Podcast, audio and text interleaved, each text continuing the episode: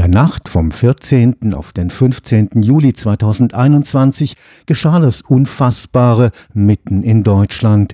Ein sintflutartiger Regen von bis zu 150 Litern pro Quadratmeter ergoss sich in das enge Tal der Ahr in der Osteifel. Unaufhaltsam wälzten sich die Wassermassen bergab, rissen alles mit, was ihnen im Weg stand.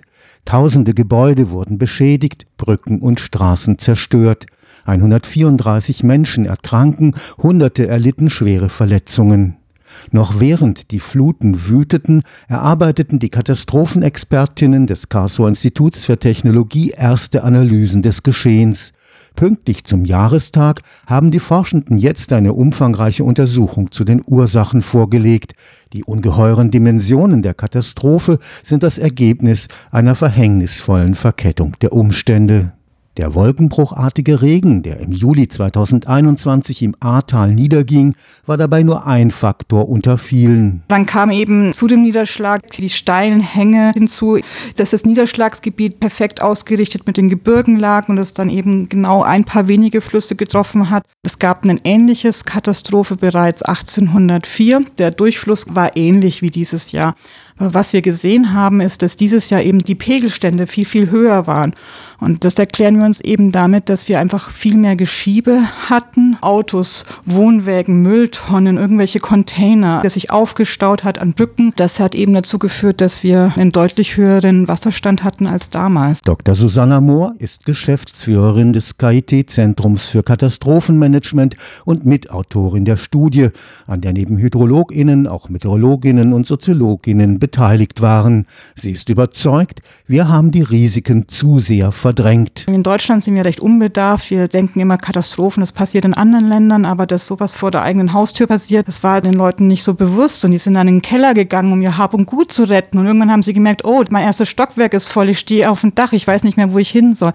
Also man hätte natürlich viel früher einfach sagen können, ich fahre hoch ins Hinterland, in die Weinberge und sitze es da aus. Die vielleicht wichtigste Lehre aus der Katastrophe im Juli 2021, wir müssen lernen, mit den Risiken bewusster umzugehen. Der Keller ist halt echt gefährlich. Da langen nur 20, 30 Zentimeter und man kriegt die Türen nicht mehr auf, weil das Wasser von außen dagegen drückt. Oder auch eben die Elektrizität wird vergessen, Stromschlag oder sowas. Nicht mehr in der Schule wird gelernt, wie man irgendwie umgeht, wie man auch bei einem Erdbeben, was soll man da machen oder was passiert, wenn ich ein Gewitter irgendwie erlebe. In anderen Ländern ist es so, da gibt es auch regelmäßige Trainings, beispielsweise auch im Kontext von Tsunami-Warnung oder so. Also wir sollten in Deutschland schon wieder das auch allein schon in der Schule wieder besser verankern und dafür ein Bewusstsein schaffen. Das ist umso wichtiger, als die Simulationen der Meteorologinnen am Center for Disaster Management and Risk Reduction des KIT eindeutig zeigen, dass der Klimawandel die Risiken verstärkt. Es gibt Kollegen, die Methoden haben, um solche Ereignisse im Kontext dann vom Klimawandel zu untersuchen. Also es sind riesen Modellsimulationen nötig.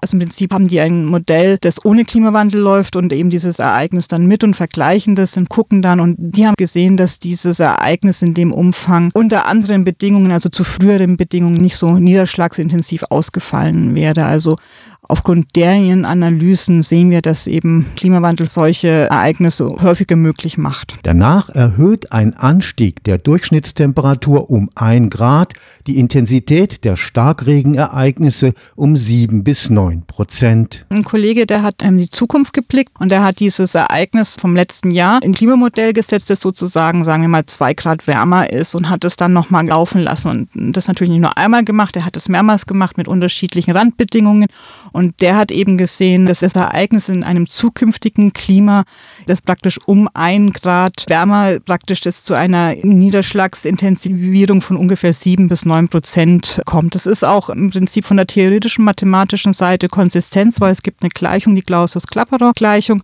und sagt eben genau das aus, dass man eigentlich erwartet, dass pro Grad Erwärmung mehr Feuchtigkeit zur Verfügung steht, also von sieben Prozent. Und das ist genau das, was wir eben in unseren Analysen auch sehen und teilweise eben auch bis sogar neun Prozent. Und dann sagt man eben, dass es eben sogar ein bisschen über dem Clausius-Klapperer-Scaling liegt. Das ist das, was wir erwarten von der theoretischen Seite aus und was wir aber auch an der Modellsimulation auch sehen, dass es eben wirklich so ist. Als wir Klimamodelldaten ausgewertet haben, haben wir auch gesehen, dass solche Ereignisse sich auch räumlich und zeitlich ausdehnen dienen könnten. Also räumlich zum einen mal wirklich dann ein bisschen größer werden sozusagen und zeitlich heißt es, es die Ereignisse sogar noch länger andauern könnten. Stefan Fuchs, Karlsruher Institut für Technologie.